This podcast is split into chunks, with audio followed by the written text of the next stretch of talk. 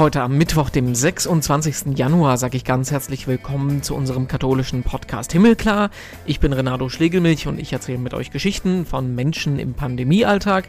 Und heute ist das Erzbischöfin Antje Jacqueline. Ich finde es fantastisch, wenn man in alten Kirchen ist und Epitaphien sieht und ah, da liegt ein Kollege. Die gebürtige Westfalin ist als Erzbischöfin von Uppsala Oberhaupt der schwedischen Kirche mit sechs Millionen Gläubigen. Sie trägt Mitra und Bischofsstab und ein violettfarbenes Gewand, alles also wie unsere katholischen Bischöfe, ist aber eine Frau, verheiratet und hat zwei Kinder. Über die Gemeinsamkeiten und Unterschiede zu katholischen Amtsträgern sprechen wir gleich, aber auch darüber, wie sich die ehemalige Staatskirche in Schweden jetzt in der Pandemie schlägt. Das wird ein interessantes Gespräch. Vorher gucken wir noch in die Schlagzeilen. Was hat sich getan in der katholischen Welt?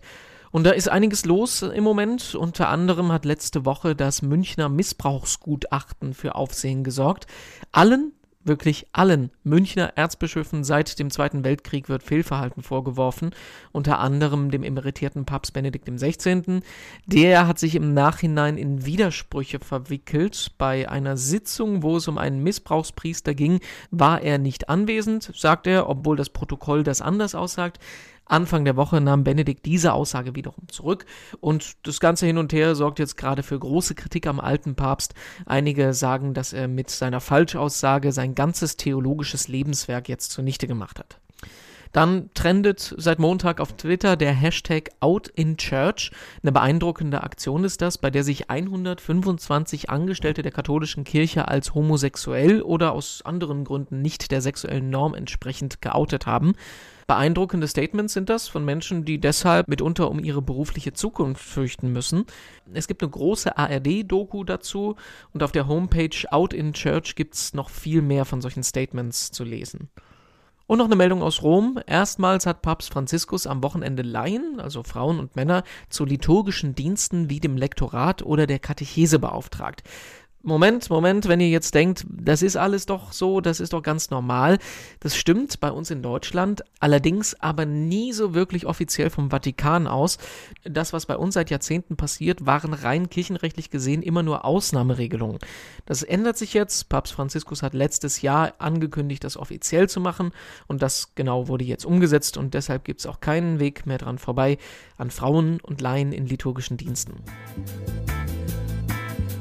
Und ich freue mich sehr, dass wir uns in Uppsala in Schweden unterhalten können mit der Erzbischöfin von Uppsala. Antje Jackelin ist das mit uns im Podcast im Gespräch. Ich grüße Sie. Hallo, schönen guten Tag. Guten Tag. Äh, Sie sind eine faszinierende Person mit einem faszinierenden Lebenswandel. Ähm, bevor wir darüber sprechen, mal so ganz allgemein geguckt. Äh, wir sind alle in der Pandemiesituation, natürlich auch Sie in Schweden. Schweden hat es zwischenzeitlich relativ heftig erwischt. Ähm, wie geht es Ihnen so in Ihrem beruflichen und privaten Alltag im Moment? Ja, so eigentlich ganz gut. Äh, wir haben wie alle sehr viele Anpassungen durchmachen müssen, manchmal mit sehr äh, schnellen Veränderungen. Äh, wir haben jetzt wieder Begrenzungen, was Gottesdienstfeiern anbelangt und so. aber im Großen und Ganzen recht gut. Wir haben alle auch digitale Sprünge gemacht, die Gemeinden, aber auch die, die kirchliche Verwaltung äh, das, äh, der Segen von, von äh, Zoom und Teams und so ist doch ziemlich groß, auch wenn das Ermüdung schafft. Wir sprechen mit Ihnen als Erzbischöfin von Uppsala. Das heißt, Sie sind ähm, Oberhaupt der schwedischen Kirche, also der protestantischen lutherischen Kirche von Schweden. Und äh, Sie sind eine pa äh, Person, die sehr viele Superlative ähm, in ihrem Lebenslauf haben. Sie sind die erste Frau in diesem Amt. Sie sind die erste frei gewählte Person, also nicht äh, zu der Zeit, als die Staatskirche noch das Ganze vorgeschrieben hat. Wir werden gleich äh, ein bisschen auch darüber sprechen, welche Rolle die Kirche, die ehemalige Staatskirche auch in Schweden spielt. Aber erstmal ganz allgemein geschaut, also für mich ist es sehr ungewöhnlich, mit einer Erzbischöfin zu sprechen, der ich aus dem katholischen Kontext komme. Äh, welche Rolle spielt Ihr Amt in der schwedischen Kirche? Also was, welche Position haben Sie? Warum ist das so wichtig? Äh, naja, ich bin also, wie Sie gesagt haben, als, als äh, Erzbischöfin das Oberhaupt der schwedischen Kirche. Bei uns heißt das äh, Primus oder jetzt Prima inter pares. Ich bin die äh, Vorsitzende der Bischofskonferenz. Äh, aber auch des ähm, zentralen Vorstandes der, der schwedischen Kirche und der, der äh, Lehrkommission der schwedischen Kirche, äh, sondern vereinige ich schon in, in, in der Person der Erzbischöfin äh, ziemlich ähm, ja, äh, wichtige Aufträge innerhalb der Kirche. Und bin natürlich dann auch äh, sowohl in Schweden als auch auf internationaler Ebene eben die höchste Vertreterin der schwedischen Kirche. Und das eben das erste Mal als eine Frau. Ähm, ist das eine Umstellung für die schwedische Kirche gewesen? Ja und nein. Also als ich gewählt wurde und kurz nachdem ich äh, dann auch installiert war als Erzbischöfin, bin ich wirklich überschwemmt worden von, von Glückwünschen und äh, Menschen, die ihre Freude äh, zum Ausdruck brachten. Auch viele Menschen, die eher, sagen wir mal, so ein bisschen am Rande der Kirche sich befinden, sagen, wie toll, dass die Kirche äh, eine Frau zur Erzbischöfin gewählt hat, dass äh, die Kirche das selbst gemacht hat und dass der Staat sich da eingemischt hat und dass die Kirche äh, so früh als der Staat ist. Wir haben ja jetzt gerade erst die erste Staatsministerin oder Premierministerin oder wie man das nun übersetzen soll, äh, in Schweden bekommen. Im Großen und Ganzen geht es mir um die Parallelen oder nicht Parallelen, die es ähm, gibt von Ihnen zu ähm, der Position in der katholischen Kirche, die es geben würde. Katholische Kirche hat ja den Zölibat und nur Männer als sowohl Priester, Diakone als auch Bischöfe. Und jetzt kann man, glaube ich, sagen, ähm, der ich kein Theologe bin, kann man aber sagen, die, ähm, ähm, die lutherische Kirche ist die protestantische Kirche, die der katholischen noch am nächsten steht. Würden Sie dazu stimmen? Äh, kommt darauf an, wie man sieht. Also wir fühlen uns äh, der katholischen Kirche sehr nah, nicht zuletzt seit 2013, als das äh, Dokument äh, vom Konflikt zur Gemeinschaft kam und nicht zuletzt durch das gemeinsame Begehen des Reformationsgedenkens. 2016 äh, fing das ja an, als der, äh, die, die Leitung des Lutherischen Weltbundes und Papst Franziskus äh, gemeinsam in, in Lund hier in Schweden einen Gottesdienst gefeiert haben und auch danach ein, eine äh, Veranstaltung gemacht haben zum Thema äh, Zusammen in der Hoffnung äh, die unter anderem dazu geführt hat, dass man damals beabsichtigte, näher zusammenzuarbeiten zwischen Caritas Internationalis und dem World Service des Lutherischen Weltbundes, was, was man jetzt im Nachhinein sehen kann, auch wirklich konkrete Früchte getragen hat. So, ich würde sagen, ja, sowohl äh, sagen im, im, im, kirchlichen Leben als auch im, im diakonalen Leben. Und im Moment, glaube ich, geht es am meisten vorwärts, was das Diakonale anbelangt. Ich meinte jetzt aber eher nur so auf der, erstmal auf der theologischen Ebene. Also kann man da sagen, ähm, wenn es ja um so Fra Fragen geht wie Realpräsenz in der Kommunion und sowas, da kann man, glaube ich, sagen, ist das lutherische Verständnis doch noch am nächsten am katholischen dran, ne?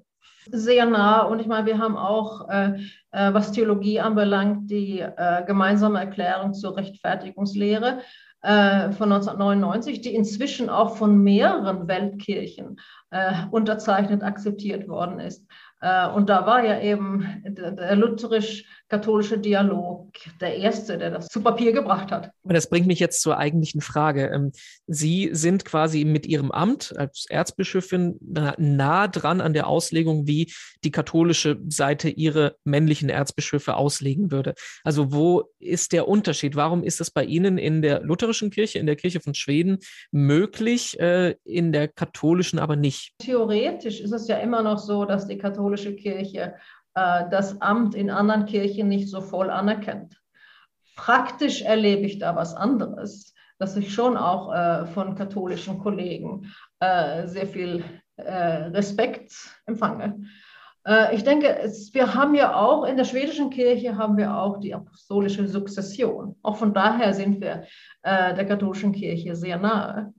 Ähm, was uns teilweise unterscheidet, ist ja, dass ähm, ich bin als Erzbischöfin gewählt worden, äh, gewählt von äh, Vertretern von allen Diözesen der schwedischen Kirche und von äh, Pfarrern, Diakonen und Laien äh, in der Diözese Uppsala. Und ich glaube, es gibt bei uns eine stärkere Verpflichtung, wirklich mit Laien zusammenzuarbeiten. Ich weiß ja, dass es in der katholischen Kirche da jetzt eine Diskussion gibt, auch um den synodalen Weg und dass es da viele Hoffnungen gibt, aber auch Kritik, die sagt, ist das nicht doch Scheindemokratie? Wie kriegen wir zustande, dass es richtige Transparenz gibt? Und ich glaube, da haben wir äh, durch unser reformatorisches Erbe eben mehr an äh, Gemeinsamkeit äh, mit dabei. Es ist bei uns doch sehr stark, dass ähm, das Amt auf der Berufung durch die Gemeinde beruht und nicht darauf, dass irgendjemand von oben einen Bischof oder eine Bischöfin hinsetzt.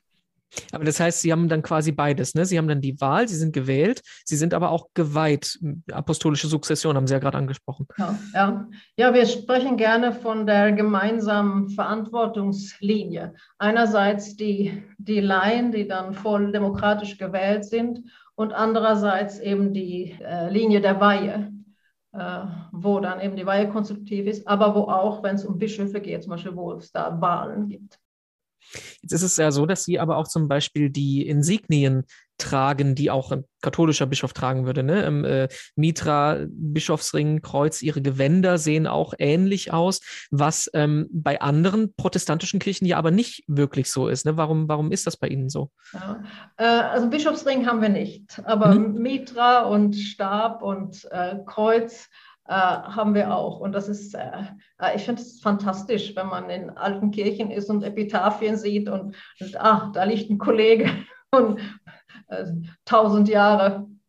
So diese Kontinuität. Und ich denke, das ist doch eine Stärke in der Kirche, dass wir sagen können, oh, 2000 Jahre die gleiche, mal weltliche Sprache, die gleiche Geschäftsidee das ist eine Erfahrung, äh, auf die wir uns berufen können. Und aufgrund der Erfahrung, gerade aufgrund der Erfahrung, glaube ich, können wir auch freimütig sein, wenn es darum geht, äh, äh, Erneuerung, Reform, Veränderung. Wir brauchen nicht so furchtbar ängstlich zu sein. Wir haben doch so viel erlebt, sowohl an, an, an Glückserfahrungen, aber auch an Leidenserfahrungen.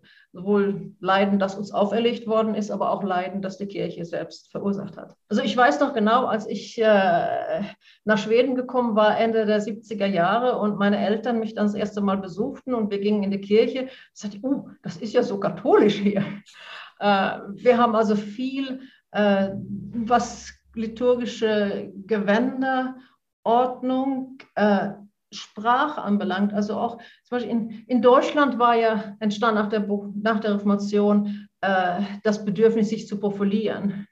Dann feiern die einen Messe und die anderen feiern das Abendmahl.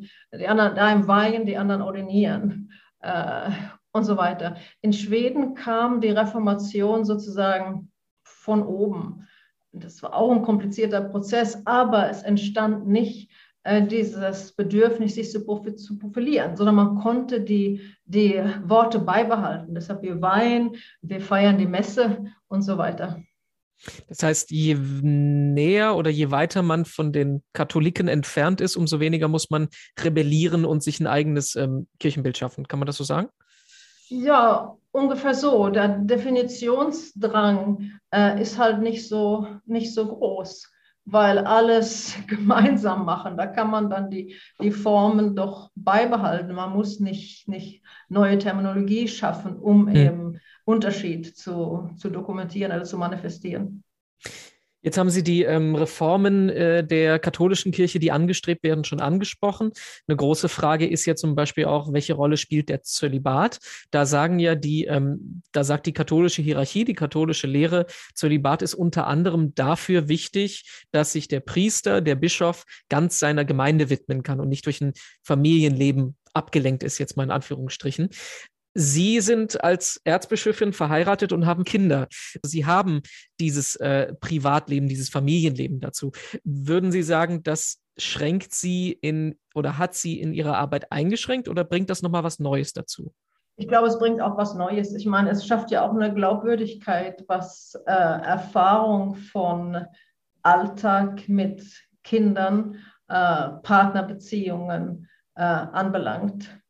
Ähm, Es ist klar, man kann sagen, dann, wenn jemand alleine ist, kann sich derjenige oder diejenige ganz der Gemeinde widmen. Und das gibt es natürlich auch. Aber ich würde es eher so sagen, das ist, äh, das ist auch eine Berufung.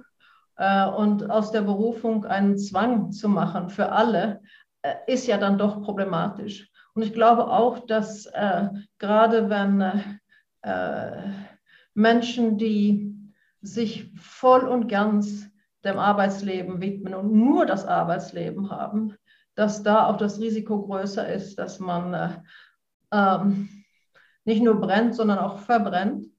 Äh, und dass vor allen Dingen, wenn die Zeit im Leben kommt, wo das Arbeitsleben eben nicht mehr das ganze Leben ausfüllen kann, dass dann auch eine große Leere entsteht. Und ich denke, das ist auch ein menschliches äh, Problem. Denn wenn alle, ich meine, bei mir ist es auch jetzt so, dass seit vielen Jahren schon das meiste meines sozialen Lebens läuft über meine Rolle als Bischöfin eher und als Bischöfin ab. Das ist schon so. Aber wenn das nur da ist, dann denke ich, wenn, wenn das Arbeitsleben mal zum Abschluss kommt, dann kommt eben eine große Lehre und damit auch äh, äh, psychische Belastungen, wo ich nicht weiß, ob das richtig ist, den Menschen die so aufzuerlegen. Also modern gesprochen Work-Life-Balance könnte man das auch nennen, ne? Ich denke ja. Das ist ein Gedanke, mit dem Sie sich auch gerade ganz aktuell ähm, auseinandersetzen. Sie haben bekannt gegeben, dass das jetzt Ihr letztes Jahr im Amt sein wird. Sind das so die Gedanken, die Ihnen so durch den Kopf gehen? Also denken Sie schon darüber nach, wie es danach dann weitergehen soll? Weil ich nehme mal an, das nimmt ja sehr viel Ihrer Zeit gerade schon ein, die Aufgabe. Ja, schon. Und dann ist es natürlich ähm, äh, ist klar, dass so eine Veränderung im Leben beschäftigt einen ja auch immer. Und äh, ich glaube, mit den meisten Veränderungen, die man so plant, ist es so, dass es auf der einen Seite äh, freut man sich auf Dinge, auf der anderen Seite gibt es auch eine gewisse Angst vor der Veränderung. Das ist einfach menschlich, dass es so ist. Äh, ich denke, in, in, meiner Rolle, ich werde dann äh, Erzbischöfin Emerita. Äh, ich denke, das gibt auch einen Freiheitsraum äh, dann der Kirche in anderer Weise und dem Evangelium vor allen Dingen in anderer Weise auch zu dienen. Wir haben jetzt schon angefangen, über das Thema Ökumene zu sprechen oder zumindest darüber zu sprechen, den Blick auf katholische und protestantische Kirche. Sie sind in der Position, dass Sie als ähm, Oberhaupt der Kirche auch schon mehrmals mit Papst Franziskus aufeinander getroffen sind, äh, im Vatikan oder auch zum Reformationsjahr, Reformationsjubiläum, Gedenkjahr äh, in Lund war das. Ähm, wie haben Sie denn da das miteinander empfunden? Also, dass der Papst quasi einem Kirchenoberhaupt äh, begegnet, das von der Anmutung katholisch ist, aber eine verheiratete Frau ist. Ähm, ja, ich glaube, das ist einerseits ist es, kann ich ja nicht für Papst Franziskus sprechen. Einerseits ist es für ihn vielleicht doch schon äh, exotisch in gewisser Weise. Aber ich muss sagen, ich habe immer großen Respekt erfahren äh, ich glaube, wir haben wir verstehen uns sehr gut auf der Ebene äh, dessen, was eben wichtig ist für die Kirche, wie die Kirche Dienst in der Welt und an der Welt tut, äh, eben in, in der Nachfolge Jesu. Ich glaube, da haben wir sehr viel gemeinsam. auch zum Verständnis, was es, was es doch braucht, um ja, in der Kirchenführung zu sein, dass da auch viel dass da viel Freude gibt, aber auch viel Schmerz. Äh, ich denke, da gibt es schon ähnliche Erfahrungen, auch wenn die Größenordnungen sehr unterschiedlich ist, sind, was, was die Kirche anbelangt. Ähm, und äh, ich denke auch zum Beispiel äh, die, die Einsicht, dass es in unserer Zeit sehr wichtig ist, auch den interreligiösen Dialog zu pflegen. da haben wir auch sehr, glaube ich, sehr gleiche Ansichten. Wie sieht das denn eigentlich mit dem, mit der Ökumene, mit ähm, dem Miteinander der Kirchen in Schweden tatsächlich aus? Also Sie waren ja als schwedische Kirche, als äh, protestantische Kirche, Sie haben es angesprochen, Staatskirche ganz lang. Die katholische Kirche ist eine Minderheitenkirche, die vor, äh, hauptsächlich aus dem Ausland sich zusammensetzt. Aber wir haben ja jetzt zum Beispiel seit ein paar Jahren mit äh, Kardinal Aborelius, den Bischof von Stockholm, der auch Kardinalsrang hat, also relativ hoch ist, nahe am Papst ist, äh, der ja wohl auch vor ein paar Jahren zum Schweden des Jahres äh, gewählt wurde, wenn ich mich recht erinnere. Wie ist da so das Miteinander zwischen diesen zwei Kirchen, die ja dann doch sehr unterschiedlich, auf sehr unterschiedlichen Ebenen unterwegs sind. Mhm. Ja, ich glaube, diese unterschiedlichen Ebenen, das äh, ist schon was, was man nicht unterschätzen kann. Äh, ich meine, die, die Tatsache, dass die katholische Kirche in Schweden eine Minderheitskirche ist, prägt schon äh, auch den, die Ökumene. Wir haben gute Zusammenarbeit im, im äh, äh, Schwedens christlicher Rat, würde die, würde die wörtlich übersetzt sein, also dieser ökumenische christliche Rat in, in Schweden, wo auch die katholische Kirche voll Mitglied ist. Und ich denke, in, in, in Ländern, wo die katholische Kirche in der, Majorität, in der Mehrheit ist, äh, ist die katholische Kirche oft Beobachter und nicht volles Mitglied. Also, äh, aber bei uns ist die katholische Kirche volles Mitglied und ich glaube, das hat mit, mit zu tun, dass die Kirche eben nicht so groß ist. Aber wir arbeiten sehr partnerschaftlich miteinander, äh, sitzen auch zusammen im, im, im Präsidium äh, des, des Ökumenischen Rates hier in Schweden. Äh, von daher finde ich, ist es äh, gute Zusammenarbeit, äh, große Einigkeit in, in vielen diesen Fragen, die auch in der Gesellschaft aktuell sind, wie Integration, Migration und auch in der, unserer Haltung zu den Pandemie-Einschränkungen und so weiter. Was dann auch das katholische Kirchenleben in Schweden ein bisschen prägt, ist, dass, wie Sie sagten, die katholische Kirche besteht zu großem Teil aus Menschen, die von anderen Ländern kommen, äh, aber auch aus Schweden, die oft dann äh, ehemalige äh, Mitglieder der schwedischen Kirche waren. Also Konversion. Und äh, Konvertitenpsychologie ist ja auch immer ein bisschen speziell. Das ist schon auch was, was wir in Schweden dann, dann merken. Das müssen, also Sie, müssen Sie erklären. Was, was, was, bedeutet, was bedeutet das? Warum, warum ist das speziell? Ja, also wenn man äh, einen, einen Zusammenhang verlässt, dann äh, vor allen Dingen, wenn man neu ist in einem neuen Zusammenhang, dann spricht man oft nicht unbedingt so positiv von dem Zusammenhang, den man verlassen hat. Und das gilt in beide Richtungen. Äh, und das kann natürlich auch die, die Ökumene äh, irgendwie prägen. Wie gehen Sie da miteinander um mit solchen Situationen? Äh, ich denke, gerade dadurch, dass, dass wir äh, uns immer wieder regelmäßig treffen im Rahmen für, für den Ökumenischen Rat in Schweden, da können wir auch solche Dinge ansprechen und äh, eventuelle Missverständnisse ausräumen. Und, und äh, wir haben auch, ich habe mehrere Erfahrungen dort, dass wenn irgendwas Konflikt hätte sein können, äh, dass wir darüber gesprochen haben und dann entdeckt haben, nee, das ist eigentlich kein Konflikt. So sieht es innerhalb der Kirchen in Schweden aus. Wie sieht das denn aus im gesellschaftlichen Kontext? Also, wir haben es jetzt ja angesprochen, die äh, Kirche, die schwedische Kirche, ihre Kirche ist keine Staatskirche mehr. Ähm, Säkularisierung schreitet ja auch bei Ihnen voran. Welche Stimme, äh, welche, welches Gewicht hat denn noch Ihre Stimme als schwedische Kirche? Oder wie verändert sich das? Mm, in gewisser Weise vielleicht eine lautere Stimme jetzt als vor 2000, als die Kirche Staatskirche war. Denn jetzt ist die Kirche ja freier äh, und wird auch wahrgenommen als eine andere Kraft. Und die schwedische Kirche ist die, äh, ist die größte Organisation in der schwedischen Zivilgesellschaft obwohl Schweden sich oft äh, präsentiert als eines der säkularisiertesten Länder der Welt, sind aber immerhin noch äh, ungefähr 55 Prozent Mitglieder der schwedischen Kirche. Und dazu kommen dann noch die anderen christlichen Kirchen und auch andere religiöse Traditionen.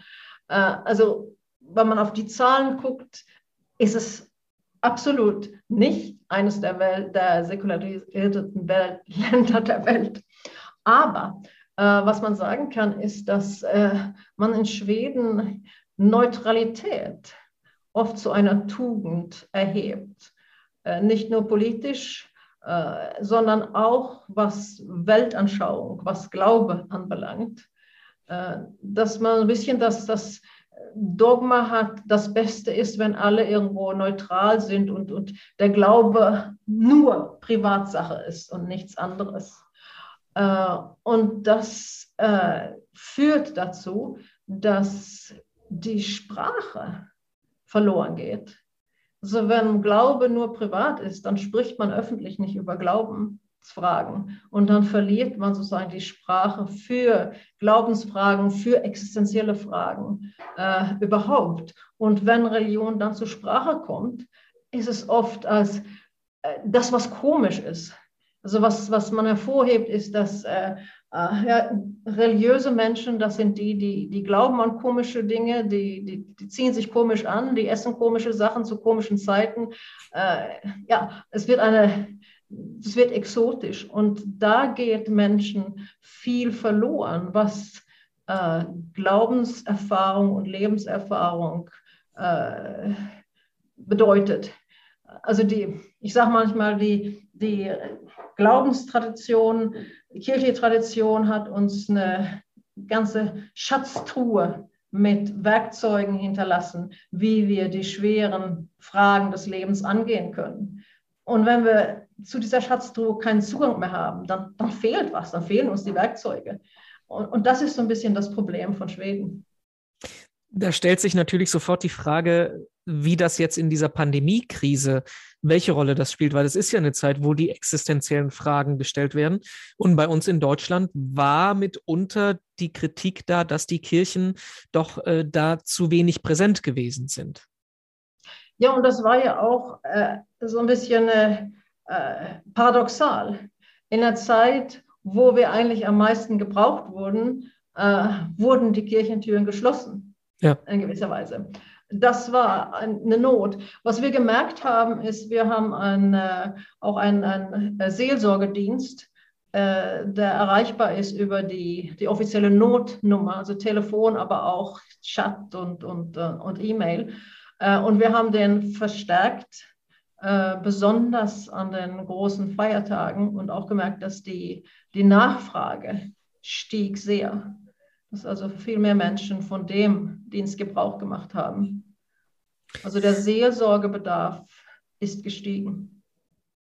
Frau Erzbischöfin, uns läuft die Zeit ein bisschen weg. Was mir noch wichtig ist, ist ähm, die Frage, die bei unserem Gespräch jedes Mal am Ende gestellt wird. Die können Sie interpretieren, wie Sie wollen. Was bringt Ihnen persönlich Hoffnung? Die kurze Antwort ist natürlich Jesus Christus, äh, das Evangelium. Äh, ich sehe das ziemlich stark, dass wir als Christen ein Volk der Hoffnung sind und auch, wie es im ersten Petrusbrief steht, dass wir äh, doch auch Verantwortung dafür haben, Rede und Antwort zu stehen, denen die Rechenschaft fordern über die Hoffnung, die, von der wir sprechen und die uns auch erfüllt.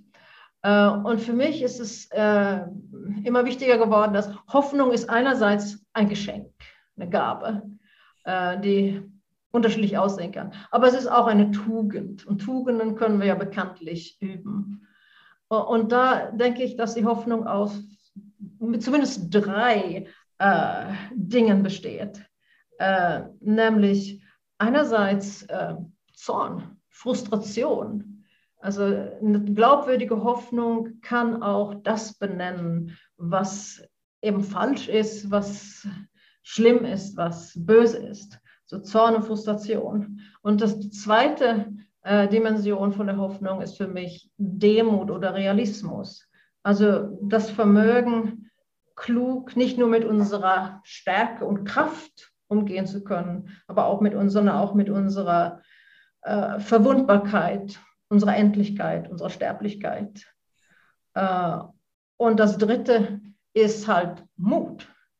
Äh, denn ich glaube, in den meisten Situationen, äh, in die wir geraten, sowohl als, als einzelne Personen ähm, sowie als Glaubensgemeinschaften, können wir immer noch einen mutigeren Weg wählen statt eines anderen. Also die, Stelle zu fragen, die, die Frage zu stellen, was ist der mutigere Weg? Das ist ein Ausdruck von Hoffnung. Ja, das war unser Interview mit Antje Jackelin, der Erzbischöfin von Uppsala in Schweden. Ganz herzlichen Dank dafür. Mehr dazu zum Nachlesen gibt es auf domradio.de und katholisch.de.